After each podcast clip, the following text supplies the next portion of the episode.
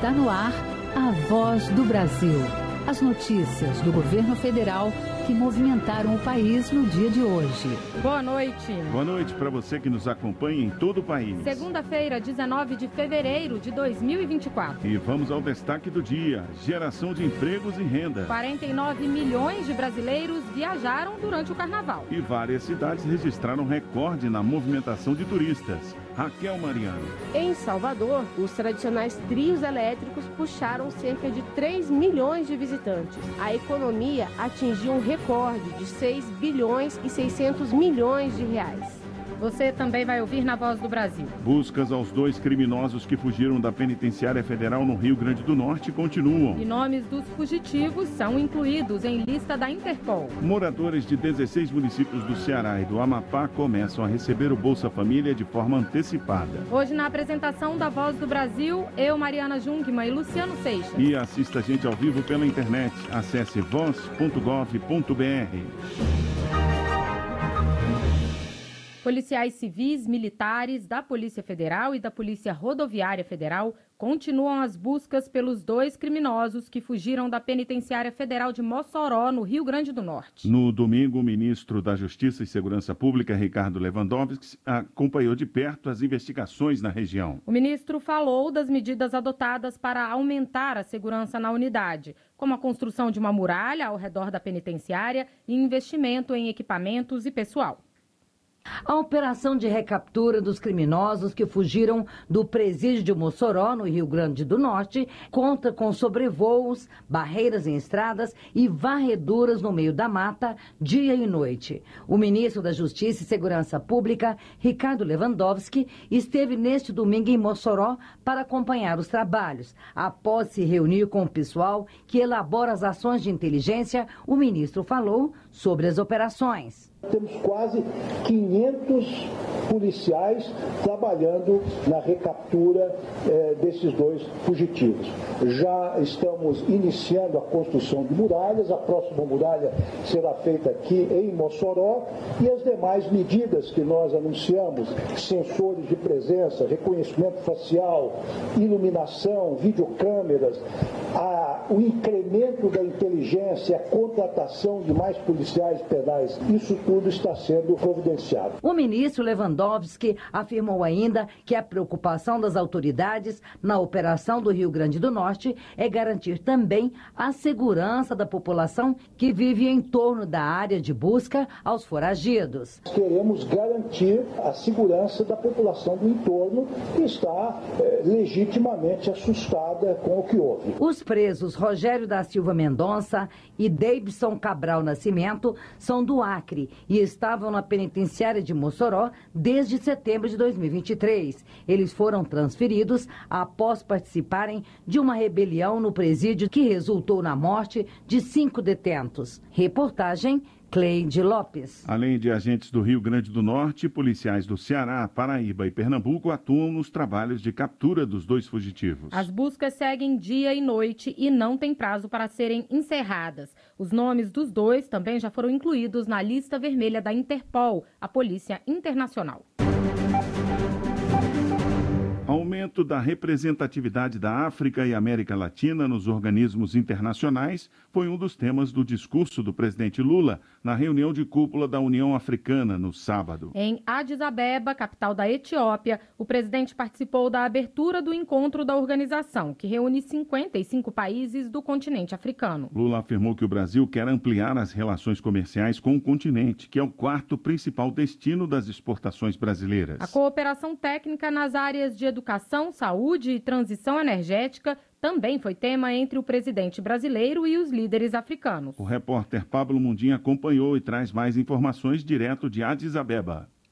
Aos líderes na cúpula da União Africana, o presidente Lula cobrou a reorganização da governança global para aumentar a representatividade de países da África e da América Latina. Na sessão de abertura da cúpula em Addis Abeba, capital da Etiópia, Lula defendeu uma frente global contra a fome e cooperação para o desenvolvimento econômico e social. Nós, africanos e brasileiros, precisamos traçar nossos próprios caminhos na ordem internacional que surge. Precisamos criar uma nova governança global capaz de enfrentar os desafios do nosso tempo. Planejar o desenvolvimento agrícola e industrial voltou a ser parte das políticas públicas em todos os quadrantes. Sem os países em desenvolvimento, não será possível a abertura de novo ciclo de expansão mundial que combine crescimento, redução das desigualdades e preservação ambiental com ampliação das liberdades. A União Africana reúne 55 países membros com mais de 1 bilhão e 200 milhões de habitantes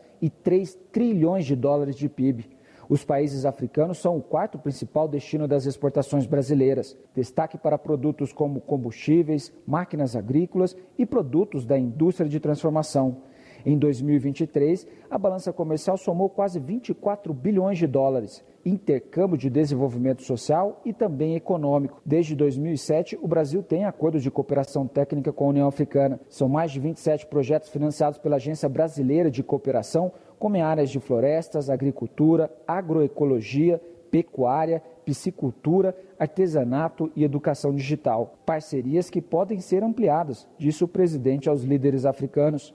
Para levar adiante todas essas iniciativas, vamos criar um posto avançado de cooperação junto à União Africana em setores como pesquisa agrícola, saúde, educação, meio ambiente, e ciência e tecnologia. Nossa representação diplomática em Addis Abeba contará em breve com funcionários de órgãos governamentais, como a Agência Brasileira de Cooperação, a nossa empresa brasileira de pesquisa na agricultura e o nosso grande instituto Fiocruz, nossos órgãos de pesquisa e desenvolvimento em agropecuária. Tudo isso para ver se a gente recupera a nossa possibilidade de cooperar com os países africanos. Lula também destacou a relação histórica do Brasil com a África e disse que o governo brasileiro vai ajudar o continente a se tornar independente na produção de alimentos e energia limpa. De Addis Abeba, capital da Etiópia, Pablo Mundim.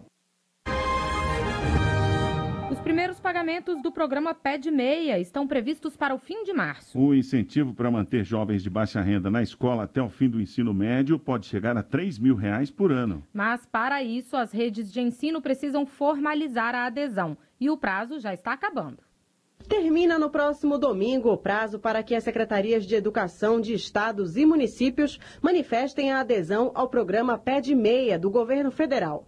As redes federais, estaduais e municipais de ensino precisam assinar um termo de compromisso para participar da iniciativa, para incentivar os estudantes de baixa renda a concluírem o ensino médio. O programa vai contemplar jovens de baixa renda que tenham entre 14 e 24 anos e cujas famílias façam parte do Cadastro Único para Programas Sociais do Governo Federal, o CAD Único. Não é necessário que o estudante se inscreva, já que a adesão é feita pela rede de ensino. Basta que o jovem tenha um CPF e esteja matriculado regularmente na escola pública. Os incentivos financeiros do pé de meia vão levar em conta indicadores como frequência e conclusão das séries. Os valores pagos poderão chegar a 3 mil reais por estudante ao ano, sendo 200 reais para o aluno sacar mensalmente e mais mil reais em uma poupança ao fim de cada ano. Além disso, os estudantes também receberão um incentivo a mais para fazer a prova do Exame Nacional do Ensino Médio ao fim do terceiro ano. Ao final do ensino médio, o valor total recebido e em poupança pode atingir até R$ 9.200. Graziela Mendonça para a Voz do Brasil. E gestores de escolas públicas e privadas já podem fazer a inscrição para a Olimpíada Brasileira de Matemática das Escolas Públicas. Estudantes a partir do sexto ano do ensino fundamental até o terceiro ano do ensino médio podem participar. Lembrando que a escola é responsável por inscrever os alunos que queiram participar.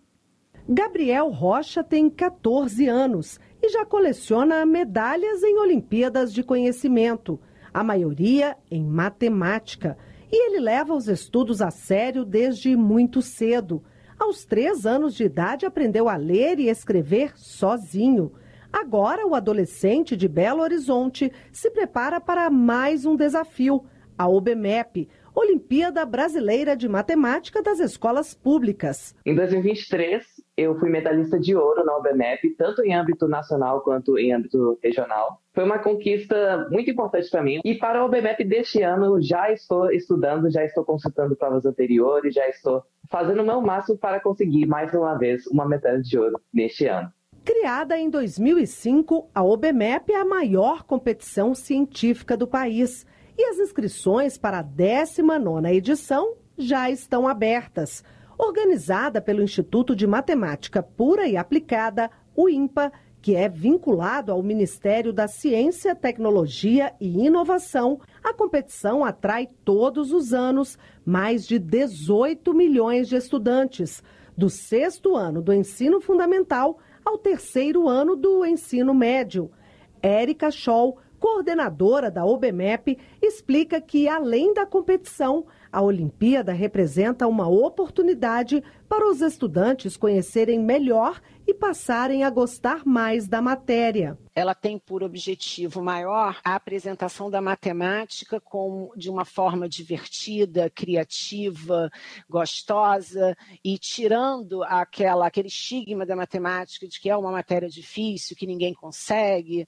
Nós descobrimos talentos assim excepcionais, crianças que até então dentro da sala de aula não têm um bom desenvolvimento na, na matéria, mas que descobrem que a matéria não é isso tudo e passam a gostar. A inscrição é feita exclusivamente pelas escolas, que devem preencher a ficha disponível no site da UBMEP. A Olimpíada ocorre em duas fases. A primeira em 4 de junho, com uma prova objetiva de 20 questões, e a segunda com uma prova discursiva de seis questões. Os classificados para a próxima etapa realizarão a prova da segunda fase em 19 de outubro. Reportagem Luciana Colares de Holanda. A página da Olimpíada Brasileira de Matemática das Escolas Públicas na internet é obmep.org.br. Moradores de 15 cidades do Ceará e de Macapá, no Amapá, recebem o Bolsa Família deste mês sem necessidade de seguir o calendário conforme o número de identificação social. Vamos dar mais detalhes do pagamento unificado daqui a pouco. Como ter acesso a absorventes gratuitos na farmácia popular? Quem tem direito? Onde retirar? Essas e outras informações são foco de uma cartilha já disponível na internet. O guia do Ministério da Saúde explica ainda como baixar o aplicativo Meu SUS Digital necessário para gerar uma autorização e se dirigir a uma das 31 mil farmácias populares que fazem a entrega dos absorventes. O acesso aos absorventes de forma gratuita é uma iniciativa do governo federal para promover a dignidade menstrual das mulheres em situação de vulnerabilidade. A cartilha está disponível na página do Ministério da Saúde na internet em gov.br/saúde. Em caso de dificuldade para a retirada dos absorventes, é possível obter ajuda na unidade básica de saúde mais próxima ou ligando no Disque Saúde no número 136. Está cada vez mais comum a gente encontrar placas de energia solar nos telhados das casas. Uma opção que tem preocupação com o meio ambiente e com a geração de energia limpa. Mas, além do cuidado ambiental, outra preocupação que o consumidor deve ter é ao instalar esse tipo de tecnologia. Para proteger os consumidores, o Inmetro passou a certificar as placas solares disponíveis para venda. Fonte de energia limpa e renovável, de fácil instalação e deixa a conta de luz mais barata. Essa é a placa solar. Dentro de um sistema fotovoltaico, o equipamento capta a luz do sol e transforma em energia elétrica por meio de coletores térmicos construídos com materiais como cobre e alumínio. E para diminuir o risco de incêndio no uso das placas, o Inmetro, Instituto Nacional de Metrologia, Qualidade e Tecnologia, publicou uma portaria em parceria com o Corpo de Bombeiros em todo o país, que regulamenta os dispositivos de segurança para a fabricação e comercialização dos aparelhos. De acordo com a chefe da Divisão de Verificação e Estudos Técnicos Científicos do Inmetro, Alessandra Julião, a certificação é obrigatória e garante que o produto passou por ensaios de qualidade e de laboratório e não oferece risco à vida e à saúde da população. Esse principal aprimoramento da, da regulamentação tem a ver com a diminuição de riscos de incêndio, tem a ver com a implementação de dispositivos de interrupção de arco elétrico. O arco elétrico é tipo uma faísca que pode de, de um pro, lado para o outro do sistema que aumenta o risco de incêndio. Alessandra Julião afirmou ainda que a iniciativa é pioneira no mundo. É um assunto bastante novo na maioria dos países, mas o Brasil está alinhado, acompanhando essa normalização internacional, então, ao passo que o Inmetro busca esse aperfeiçoamento constante, a segurança do usuário. A fiscalização será feita pelos órgãos do Inmetro em cada estado. E o usuário que perceber que o produto não tem o certificado deve entrar em contato com o Instituto e fazer a denúncia por meio dos canais de atendimento disponíveis no endereço inmetro.gov.br. Reportagem Jéssica Gonçalves. Moradores de 15 municípios do Ceará receberam hoje o pagamento do Bolsa Família de forma unificada, sem a necessidade de seguir o calendário conforme o NIS, número de identificação social. O pagamento foi unificado em função dos municípios estarem em situação de emergência devido à seca. Mais de 140 mil famílias foram beneficiadas. Elas receberam ao todo 96 milhões e 600 mil reais. Já os moradores de Macapá, capital do Amapá, que está em situação de emergência por causa das fortes chuvas, vão receber o Bolsa Família amanhã, independentemente do número final do, do NIS. Mais de 55 mil famílias vão ter direito ao benefício vão ser mais de 40 milhões de reais circulando na economia. Além de Macapá e dos 15 municípios cearenses, o Ministério do Desenvolvimento e Assistência Social, Família e Combate à Fome também unificou o calendário do programa em fevereiro para mais de 1 milhão e 200 mil famílias de outros 85 municípios em situação de emergência ou estado de calamidade pública reconhecido. A lista com os 15 municípios do Ceará nos quais os moradores receberam Bolsa Família hoje está na página do Ministério na internet, em gov.br/mds.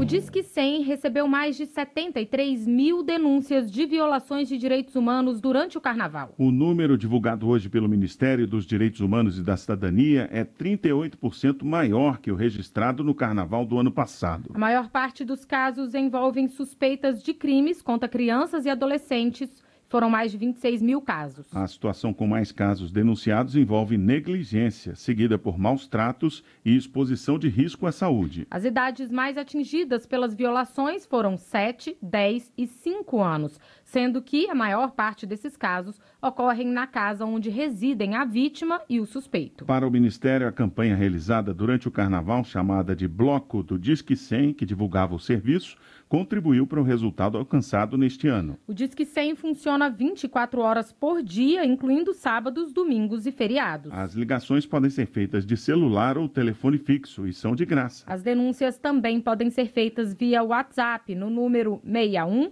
99611 0100.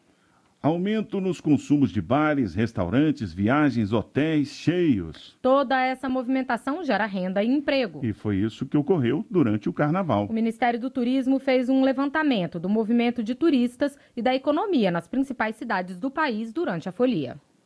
No carnaval deste ano, aproximadamente 49 milhões de foliões invadiram as ruas de diversas cidades para comemorar a data, de acordo com o Ministério do Turismo. Seja pelo Sambódromo, na Sapucaí, ou pelos tradicionais blocos. Somente a cidade do Rio de Janeiro arrastou 7 milhões de pessoas entre os dias 9 e 13 de fevereiro. Os hotéis da capital fluminense tiveram uma ocupação de 87% nesse período e um incremento na economia da cidade de 5 bilhões de reais. Os dados são da Prefeitura do Rio de Janeiro, em parceria com a Rio Tour e o Instituto João Goulart. O maracatu e o tradicional galo da madrugada no Recife e o frevo que invade as ladeiras de Olinda, em Pernambuco, atraíram 7 milhões e 500 mil foliões nesse feriado. A Associação Brasileira da Indústria de Hotéis em Pernambuco calcula que as duas cidades tiveram ocupação hoteleira de mais de 96%. foram movimentados 2 bilhões e 800 milhões de reais na economia.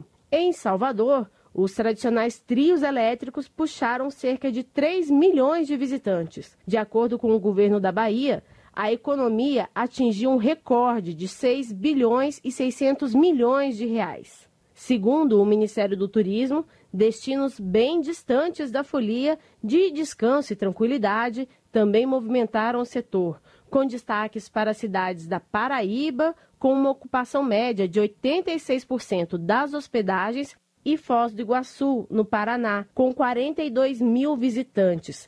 Raquel Mariano, para a Voz do Brasil.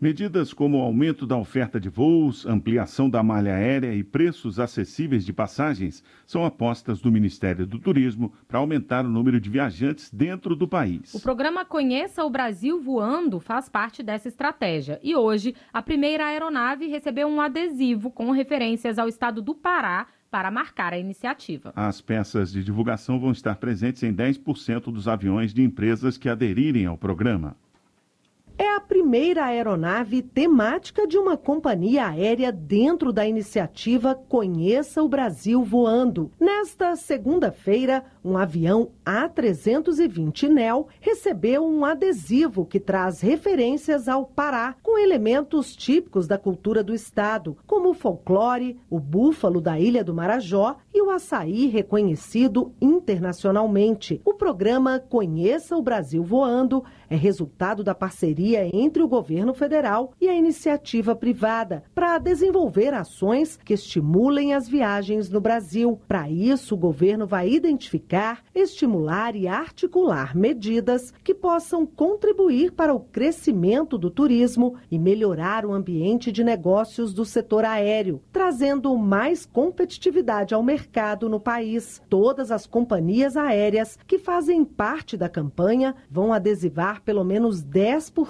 da sua frota para dar visibilidade à ação. Segundo o ministro do Turismo, Celso Sabino, o Brasil tem muito potencial a ser explorado. Um potencial imenso para fazer o brasileiro conhecer o Brasil, gastando em real, com toda a infraestrutura que o nosso Brasil já apresenta, com condições de hospedagens em hotéis de grande luxo, de pousadas charmes em várias regiões do nosso, do nosso país. em parceria com as companhias aéreas. Passagens aéreas mais baratas fazem parte dessa estratégia também do Conheça o Brasil. Uma novidade do Conheça o Brasil voando é o Stop Over, que é a possibilidade de parada em um destino intermediário que seja escala ou conexão de determinados voos internacionais. O ministro Celso Sabino explica como vai funcionar o benefício. Um passageiro que vem de Frankfurt para Brasília, por exemplo, ele poderá desembarcar em Guarulhos, permanecer na cidade de São Paulo e Redondezas por 3, 4, 5 dias, depois seguir para Brasília, tanto na ida quanto na volta, sem ter que comprar um outro bilhete, fazendo com que os turistas possam permanecer mais tempo em solo nacional, com isso aumentando o ticket médio do, dos gastos no Brasil. Foi anunciado pelo ministro do Turismo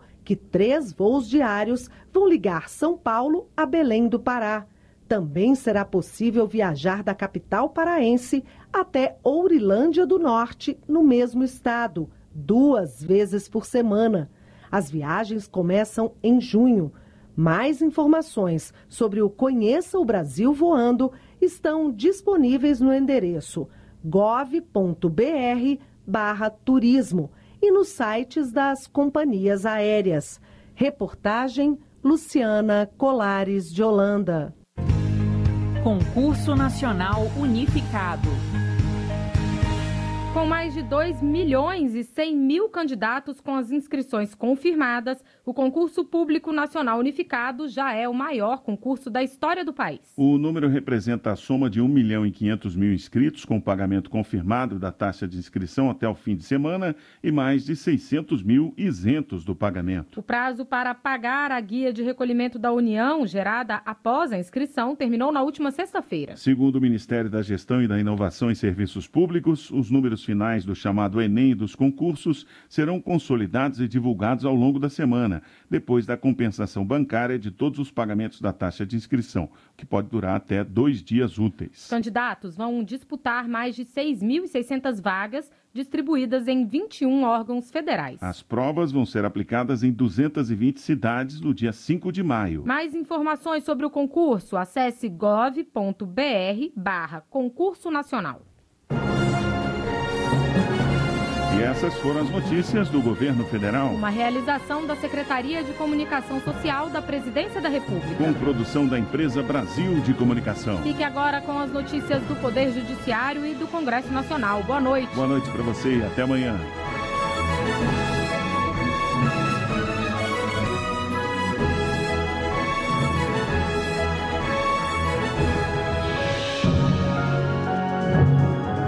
A voz do Brasil. Governo Federal.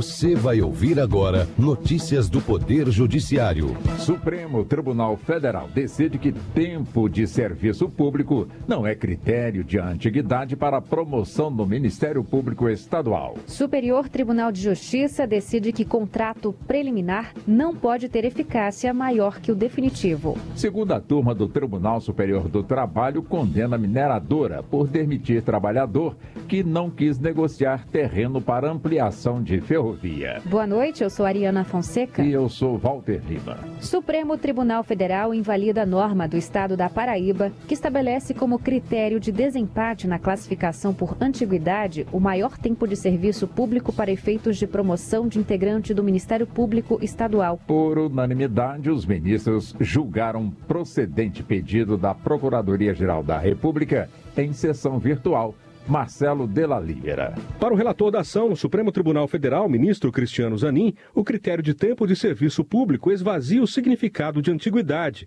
que está relacionado à experiência profissional e ao tempo de atuação na carreira, e não em cargos ou funções de natureza diversa.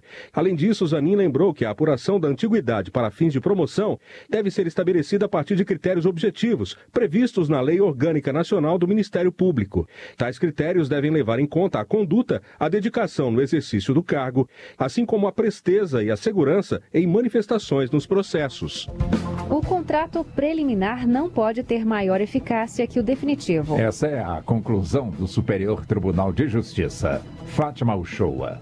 Os vendedores de um restaurante pediam que prevalecesse para os novos proprietários a responsabilidade pelo pagamento de passivos trabalhistas definida no contrato preliminar de venda. O Tribunal de Justiça do Distrito Federal reformou a sentença para julgar válido o acordo definitivo. A terceira turma do STJ negou o provimento ao recurso especial dos vendedores e manteve esse acórdão. Para o relator ministro Moura Ribeiro, o instrumento do contrato definitivo indicou expressamente que a nova avença substituía todas as promessas, os contratos e os acordos anteriores, verbais ou escritos.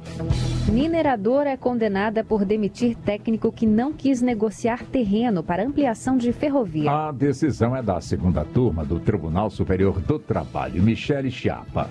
Por unanimidade, o colegiado condenou a Vale a pagar indenização por dano moral de 300 mil reais a um técnico de mineração que trabalhou por 28 anos na empresa. Conforme o processo, o trabalhador tinha um terreno rural, a Vale queria utilizar parte da área do empregado para expandir uma ferrovia. Foi oferecido um valor, mas o trabalhador não aceitou. Logo depois, foi demitido. Para os ministros, a dispensa foi arbitrária e retaliatória e configurou abuso do exercício do poder econômico.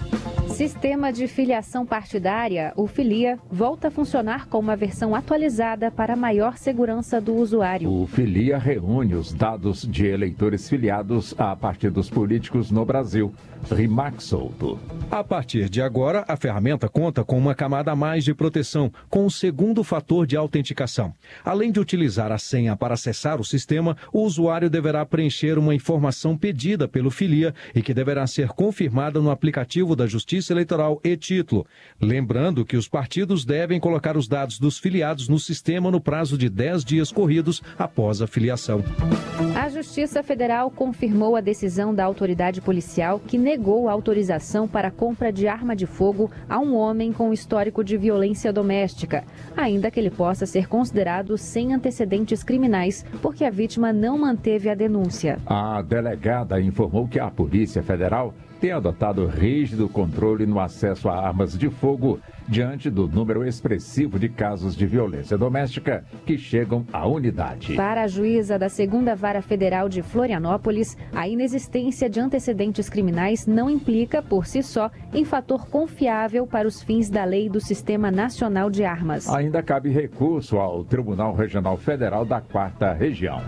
Você acompanha outras notícias do Poder Judiciário em 104,7 FM para Distrito Federal e em torno e também pela internet. Acesse rádio justiça.jus.br. E siga pelo X, antigo Twitter. twitter.com.br Rádio e TV Justiça. Uma boa noite. E até amanhã.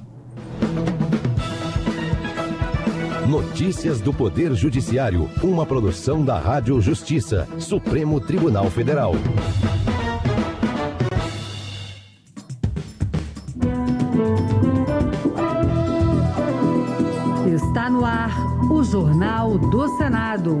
Sou Paula Groba. E eu sou Ricardo Nacaoca. E estes são os destaques de hoje do Jornal do Senado, que começa agora.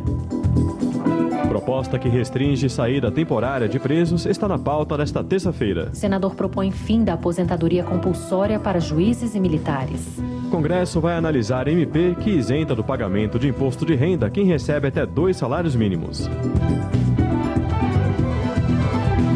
Boa noite. Boa noite. Líderes partidários ainda aguardam o envio pelo governo de um projeto de lei que mantenha a desoneração da folha de pagamento de setores da economia. A equipe econômica, no entanto, alega que a renúncia fiscal vai comprometer o alcance da meta de déficit zero neste ano. Repórter Érica Christian. As lideranças aliadas deverão retomar esta semana as negociações para resolver o impasse sobre a reoneração da folha de pagamento. Em resposta à derrubada de um veto no ano passado, o presidente Lula editou uma medida provisória com a volta da cobrança escalonada da contribuição previdenciária de até 20% sobre a folha de pagamento de 17 setores da economia.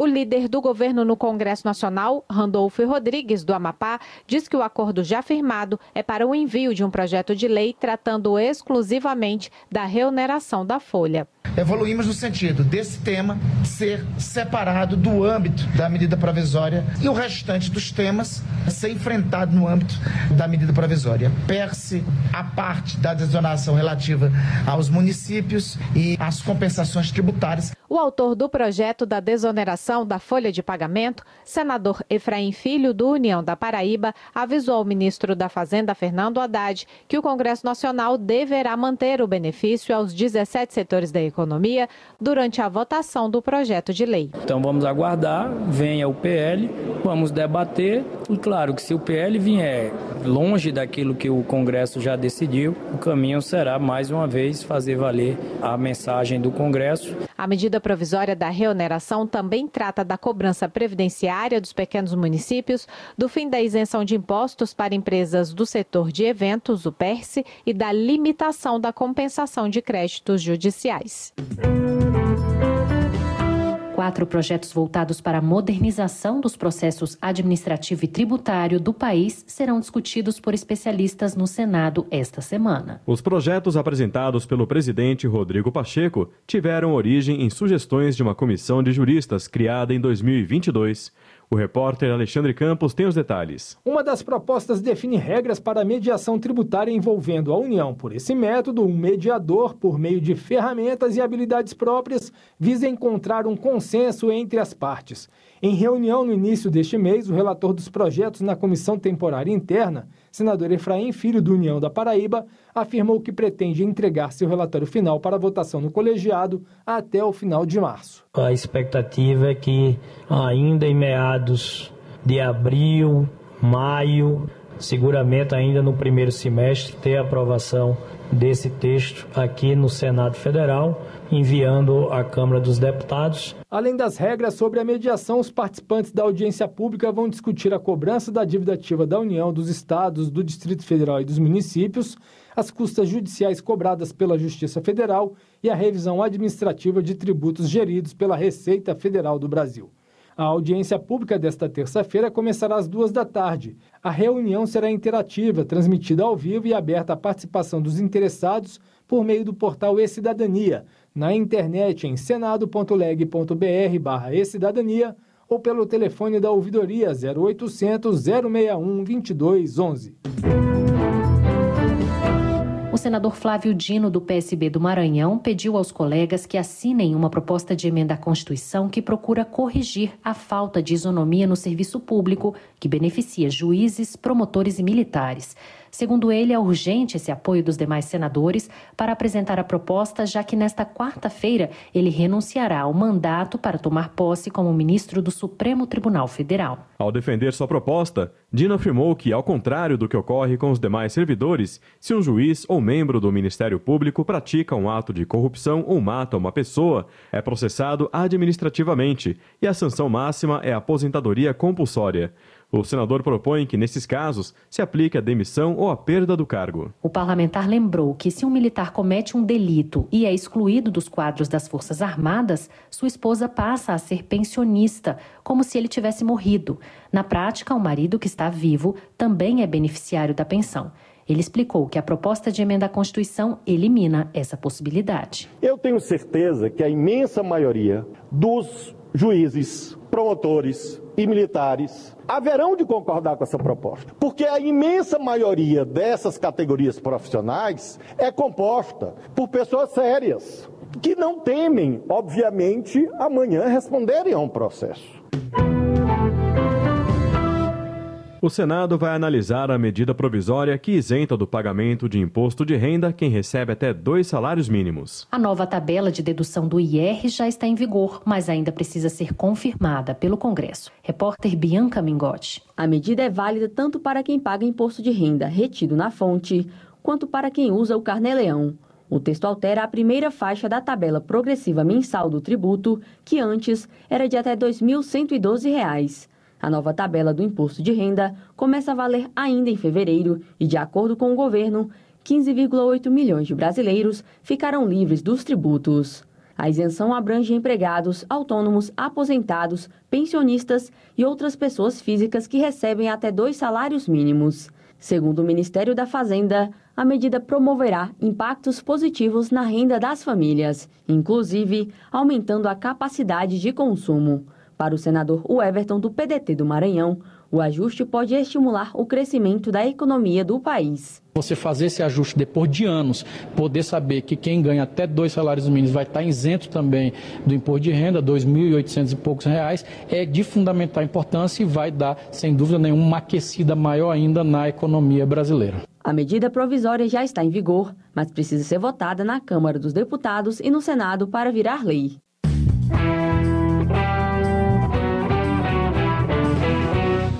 A proposta que restringe as saídas temporárias de presos é um dos itens que estão na pauta de votações desta terça-feira. O projeto que favorece o réu em decisão penal com empate também pode ser votado pelos senadores, além da proposta que modifica regras para a candidatura de militares.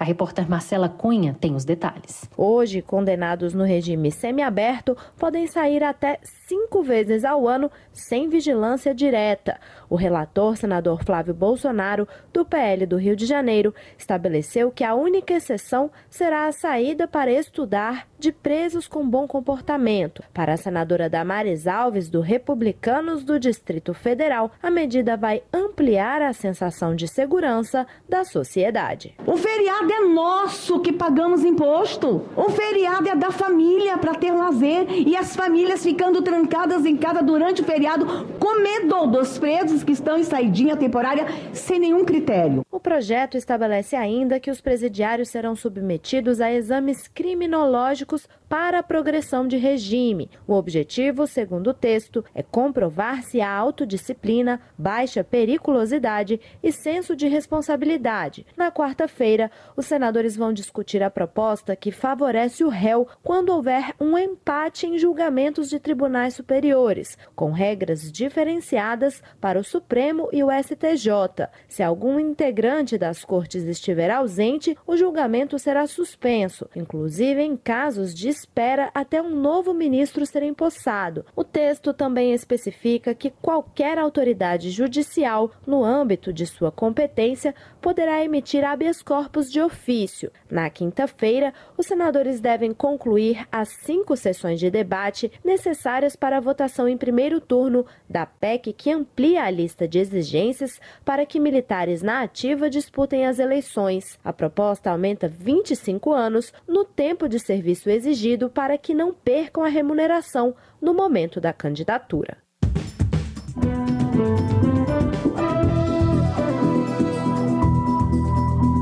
Com trabalhos técnicos de Eliseu Caires, o Jornal do Senado fica por aqui. Acompanhe agora as notícias da Câmara dos Deputados. Boa noite. Boa noite e até amanhã.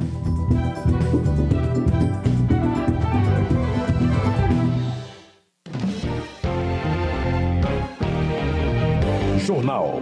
Câmara dos Deputados. Regulamentação da reforma tributária deve ser prioridade da pauta. Reforma do ensino médio está pronta para ser votada em plenário. Deputados ainda não entraram em acordo sobre desoneração de folhas de pagamento. Boa noite. Deputados do governo e da oposição retomam as atividades depois do carnaval, ainda em busca de um acordo relativo à medida provisória que reonera a folha de pagamento. São afetadas empresas de 17 setores da economia. Mais detalhes na reportagem de Antônio Vital. A medida provisória foi editada no final de dezembro e, na prática, revoga a lei que prorrogou a desoneração até 2027. A lei foi promulgada depois que o Congresso derrubou o veto presidencial e a prorrogação dos descontos nas folhas de pagamento prevista em projeto aprovado pela Câmara e pelo Senado. A edição da MP, depois que o Congresso autorizou a manutenção da desoneração, provocou críticas entre deputados e senadores. Isso porque, além de acabar com a desoneração, a medida provisória também revogou outro benefício aprovado pelo Congresso, o Programa Emergencial de Retomada do Setor de Eventos, conhecido como PERSE. O PERSE foi criado durante a pandemia de Covid-19 para socorrer o setor de eventos. Mais de 300 deputados e senadores assinaram um manifesto pedindo ao governo a manutenção do programa. E os presidentes de 17 frentes parlamentares assinaram um documento pedindo a rejeição ou devolução da MP ao governo. O deputado Zé Neto, do PT da Bahia, que está participando da negociação entre o governo e o Congresso, defendeu a reoneração da folha de pagamento como maneira de aumentar a arrecadação e manter o equilíbrio fiscal diante dos gastos do governo, inclusive do pagamento de emendas parlamentares. Em entrevista ao programa Painel Eletrônico da Rádio Câmara, ele disse que, entre as medidas estudadas para compensar uma eventual manutenção da desoneração da folha, está a cobrança de imposto de importação de produtos de até 50 dólares. Na medida que chega de fora, até 150 dólares, que dá em torno de 250 reais, sem pagar imposto, a indústria nacional, a produção nacional e o varejo nacional acaba perdendo também perde o emprego, perde a produção, perde economicamente e a gente deixa de arrecadar. Esse é um tema correlato que tem que estar na mesa também para ser discutido. Talvez não seja nem voltar a, a cobrar os 60% todo, que é o imposto de importação, mas cobrar algo que dê competitividade e garanta a equidade dentro do Brasil que vem de fora, a negociação entre governo e legislativo pode incluir a revogação do trecho da MP sobre a remuneração das empresas e o envio ao Congresso de um projeto de lei sobre o assunto. O governo alega que a desoneração aprovada no governo Dilma Rousseff não cumpriu o objetivo inicial de aumentar o número de empregos. O deputado Zé Silva, do Solidariedade de Minas Gerais, defende a manutenção dos descontos e cobra do governo informações que sustentem a alegação. Segundo ele, se a medida provisória for votada em plenário, será rejeitada por grande maioria. Eu acho que nós temos três alternativas. A primeira delas é a devolução, o segundo é o que o governo propôs, é, é, é, esse projeto, e até colocar em votação ela, a medida provisória, se colocar em votação, com certeza o resultado poderá ser aprovada a devolução como quase unanimidade pelo Congresso Nacional. Então, eu acho que se o governo, o governo abrir rapidamente, é como se diz, a bola está com o governo. A medida provisória perde os efeitos em abril, se não for votada até lá. Ela deve ser analisada por uma comissão mista composta por deputados e senadores antes de ser votada nas duas casas. Mas até agora a comissão não foi instalada e já foram apresentadas 165 emendas ao texto. A desoneração da folha, revogada pela MP, permite que as empresas de 17 setores da economia paguem alíquotas de no máximo 4,5% sobre a receita bruta, em vez de 20% sobre a folha de salários. Da Rádio Câmara de Brasília, Antônio Vital. Economia. Evaí Vieira de Melo, do PP do Espírito Santo, chama a atenção para o déficit primário registrado pelo governo em 2023 de 230 bilhões de reais.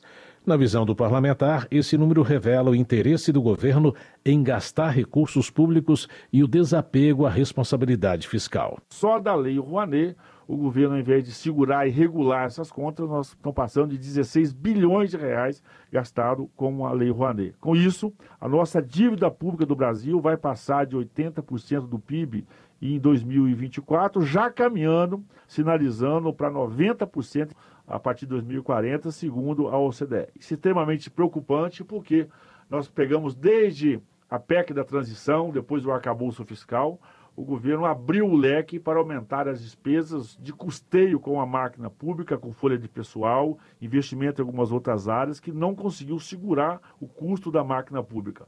Segundo Evair Vieira de Mello, se o governo insistir em não fazer a reforma administrativa, pode haver um colapso nas contas públicas, o que pode impactar diretamente no aumento de juros e inflação. Gabriel Nunes, do PSD da Bahia, destaca o novo arcabouço fiscal aprovado em 2023 e que substituiu o teto de gastos.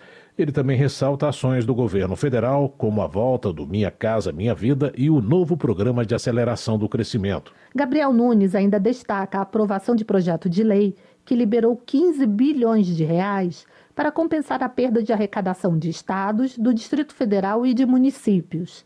Além disso, o congressista exalta os benefícios da aprovação da reforma tributária. Costumo dizer que a reforma tributária vai dinamizar muito a economia brasileira, gerando emprego, facilitando a cobrança dos tributos, facilitando que as empresas possam estar vindo é, a operar aqui no Brasil, haja vista que a reforma tributária se espelha praticamente em todo o sistema tributário das principais economias mundiais, além de estar buscando evitar a bitributação. Consumidor. Jorge Braz, do Republicanos do Rio de Janeiro, defende a aprovação de projeto que permite ao cidadão que adquire um veículo realizar as manutenções obrigatórias fora da concessionária, sem que isso acarrete em perda da garantia de fábrica. Jorge Braz afirma que essa permissão já é comum em países da Europa e nos Estados Unidos. De acordo com a proposta, os mecânicos independentes teriam acesso às peças originais dos fabricantes de veículos. O deputado avalia que a medida dará mais liberdade ao consumidor brasileiro. No nosso Brasil, as concessionárias têm monopolizado os direitos de reparo dos automóveis, principalmente usando como escudo a garantia, senão você vai perder a garantia e tal, e fica muito mais caro para o consumidor. Então, nós estamos trabalhando nisso para a gente dar condição para que as empresas mecânicas independentes possam ter acesso aos softwares de reparo dos veículos pelas concessionárias, não fique só nas mãos dela. Projeto de Daiane Bittencourt, do União do Ceará, cria a bancada de defesa dos animais. A deputada afirma que o colegiado deve ser composto por parlamentares realmente comprometidos com a promoção do bem-estar animal. Essa iniciativa tem como objetivo promover a conscientização e a execução de políticas públicas que vão garantir o bem-estar, a preservação e a proteção dos animais na sociedade. É importante ressaltar que a bancada de defesa dos animais, se aprovada, será vitalícia Segundo Daiane Bittencourt, o projeto representa um passo significativo na construção de uma sociedade mais justa, compassiva e consciente de suas responsabilidades com todas as formas de vida. Educação. A proposta de reforma do ensino médio opõe governo e oposição na Câmara. O projeto está pronto para ser votado em plenário, como explica o repórter Antônio Vital. Está pronto para ser votado no plenário da Câmara projeto do governo que altera mais uma vez o currículo e o formato do ensino médio, que já havia sido reformulado em 2017 no governo Michel Temer. O projeto ganhou regime de urgência em dezembro, mas provocou grande debate entre deputados do governo e da oposição. Isso porque o relator, deputado Mendonça Filho, do União de Pernambuco, era ministro da Educação na época da reforma de 2017 e alterou a proposta enviada pelo governo. Um dos principais motivos de discórdia entre os governistas e o relator é a quantidade de horas de aula para as disciplinas obrigatórias. O governo pretende aumentar dos atuais 1.800 para 2.400 horas a carga horária mínima dessas disciplinas. Como a carga horária total obrigatória do ensino médio é de 3.000 horas, sobrariam 600 horas para temas como a formação técnica profissional. Mendonça Filho acha 600 horas para o ensino técnico insuficientes, por isso, propôs uma redução de 2.400 para 2.100 no total de horas das disciplinas obrigatórias. As demais 900 horas do total de 3.000 seriam destinadas ao que chama de itinerários formativos, assuntos a serem aprofundados de acordo com o perfil de cada aluno e onde estaria incluído o ensino técnico. Mendonça Filho usou dados do SAEB, o Sistema de Avaliação da Educação Básica, para justificar a alteração. O SAEB aponta que apenas um terço dos alunos da terceira série do ensino médio alcança nível adequado de aprendizado em língua portuguesa. O percentual cai para 10% em matemática. Para o relator, um currículo engessado com 13 disciplinas e 2.400 horas mínimas é uma das causas do problema. Nós aumentamos na nossa proposta de 1.800 horas para 2.100 horas de formação geral básica. E, evidentemente, que se porventura nós disséssemos sim à proposta de boa parte da esquerda, fixando de 2.400 horas, quando o total do ensino médio é de 3.000 horas, sobrariam apenas 600 horas. Qual é o curso técnico de qualidade que se pode oferecer com 600 horas? Impossível! Texto apresentado por Mendonça Filho também foi criticado por deputados aliados ao governo por permitir que disciplinas de educação profissional técnica sejam ministradas por profissionais de notório saber, ou seja, sem formação como professor. O relator também tornou optativas disciplinas previstas como obrigatórias na proposta do governo, como o ensino de espanhol. Para o deputado Tarcísio Mota, do PSOL do Rio de Janeiro, as mudanças feitas pelo relator na proposta do governo vão aprofundar as desigualdades no ensino. O que se está querendo fazer é uma manobra para manter o essencial do atual ensino médio que precisa ser mudado e não mantido. 2.400 horas. Ensino técnico profissionalizante, sim, integrado e além da formação geral básica. As disciplinas e o currículo mantido, porque o que teremos aqui é a perpetuação de uma escola para rico, que é uma escola integral, e uma escola para pobre, onde a formação geral básica será aligerada. O projeto que reformula o ensino médio entrou na pauta do plenário da Câmara em dezembro, mas a análise acabou adiada a pedido do ministro da Educação, Camilo Santana. Ainda não há data para votação. O regime de urgência permite que a proposta seja apreciada diretamente em plenário, sem passar pelas comissões da Câmara. Da Rádio Câmara, de Brasília, Antônio Vital.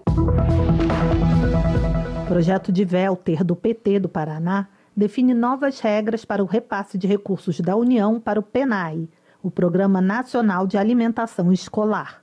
O deputado explica que a proposta visa incluir os institutos federais no programa. Eu estou alterando essa lei do PENAI, garantindo que todos os institutos federais também acessem esses recursos. É a compra de alimentos dos agricultores familiares que também vai chegar em todos os institutos federais do país. Então, o programa Compra Direta da Agricultura Familiar vai se consolidando. Os institutos federais estavam fora da garantia legal. Então, isso garante segurança alimentar, garante uma alimentação muito saudável para todos os estudantes da rede federal que estavam fora.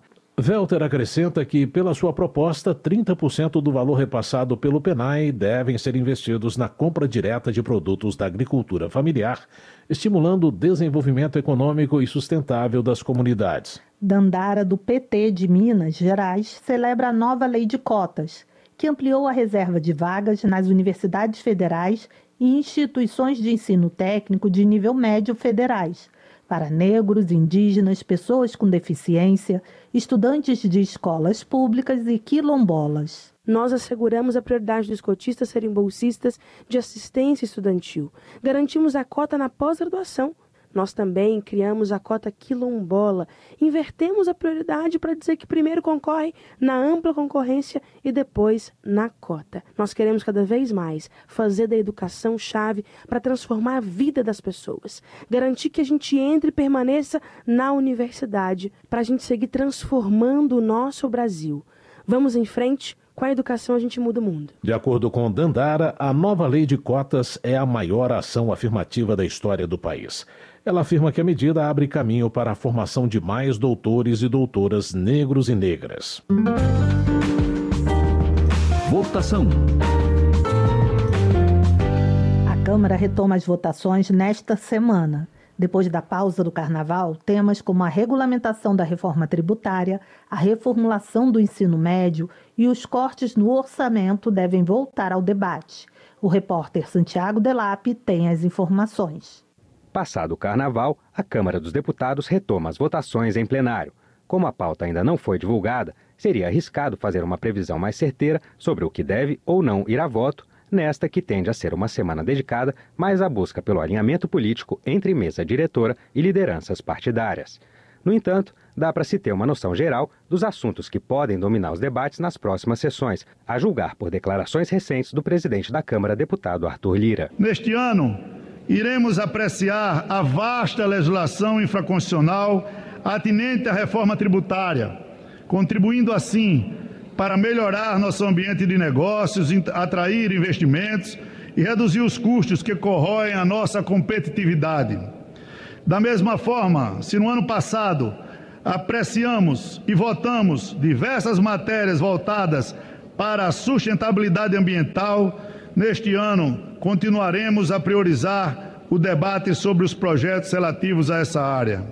O Brasil tem enorme compromisso com a chamada pauta verde fundamental no esforço global que tem sido feito em busca da proteção ao meio ambiente, da transição energética e do fomento da economia sustentável. Para regulamentar a reforma tributária, terá que se definir em lei complementar a lista dos produtos da cesta básica, que terá alíquota zero. Outra lei vai tratar do chamado imposto do pecado, para taxar produtos nocivos à saúde e ao meio ambiente. Será preciso regular também o cashback, que é a devolução do imposto a pessoas de baixa renda, além da tributação por regimes específicos para alguns setores, como os de combustíveis, imóveis e cooperativas, entre outros pontos. A regulamentação da reforma tributária é também uma das agendas econômicas prioritárias do governo Lula, que tem pressa na aprovação das matérias, já que no segundo semestre as votações diminuem o ritmo por conta das eleições municipais. Outro tema que acabou ficando para este ano é a reformulação do ensino médio, que foi aprovada em 2017 no governo Temer e colocada em prática em 2022. Mas, segundo o Ministério da Educação, as novas regras não tiveram a adesão esperada de professores e estudantes e a implantação do modelo está suspensa desde abril do ano passado. O governo apresentou um projeto de lei para redefinir a política nacional do ensino médio. O texto foi modificado pelo relator e ex-ministro da Educação, deputado Mendonça Filho, do União de Pernambuco. No nível médio, a gente infelizmente se depara com a tragédia social de grandes dimensões. 40% de evasão, maior do que a Colômbia, a Costa Rica, México, só para ficar nesses exemplos. E para mudarmos essa realidade, a gente tem que tornar o ensino médio atrativo que dialogue com jovens, que faculte ao jovem itinerários formativos de acordo com o seu projeto de vida. Não faz sentido um jovem que vai fazer jornalismo, direito, ele tenha ele tenha que ter o mesmo aprofundamento do ponto de vista de conhecimento daquele que vai fazer engenharia. Deputados e senadores têm ainda pela frente a análise de 20 medidas provisórias do governo Lula, com destaque para que reonera a folha de pagamento de 17 setores produtivos a partir de 1 de abril deste ano. E o Congresso deve analisar também o corte de 5,6 bilhões de reais a emendas parlamentares de comissão na lei orçamentária deste ano, feito pelo presidente Lula, que vetou, além disso, trechos do projeto que muda a regulação do uso de agrotóxicos no campo. Tudo isso e muito mais deve ganhar espaço no debate legislativo, se não nesta, seguramente nas próximas semanas. E você acompanha todos os detalhes no portal da Câmara, na rádio e na TV Câmara, no nosso canal do YouTube e nas nossas redes sociais. Da Rádio Câmara de Brasília, Santiago Delap. Termina aqui o Jornal Câmara dos Deputados, com trabalhos técnicos de Everson Urani e apresentação de Mônica Tati e José Carlos Andrade. Uma ótima noite para você. Ouça agora as notícias do Tribunal de Contas da União. Uma boa noite. Minuto do TCU. Nesta quinta-feira, dia 22, o Tribunal de Contas da União vai reunir especialistas para debater políticas públicas voltadas à população idosa. O encontro será em formato de webinário e vai discutir os principais avanços e desafios relacionados ao envelhecimento populacional no Brasil. Os painéis vão abordar ainda as iniciativas para promoção, proteção e defesa dos direitos da pessoa idosa. O evento faz parte de uma série de webinários promovidos pelo Tribunal para tratar de ações públicas relacionadas à equidade e aos direitos humanos. A transmissão será aberta ao público por meio do canal do TCU no YouTube. Acompanhe ao vivo a partir das duas e meia da tarde. Acesse mais detalhes em tcu.gov.br. TCU Fiscalização a serviço da sociedade.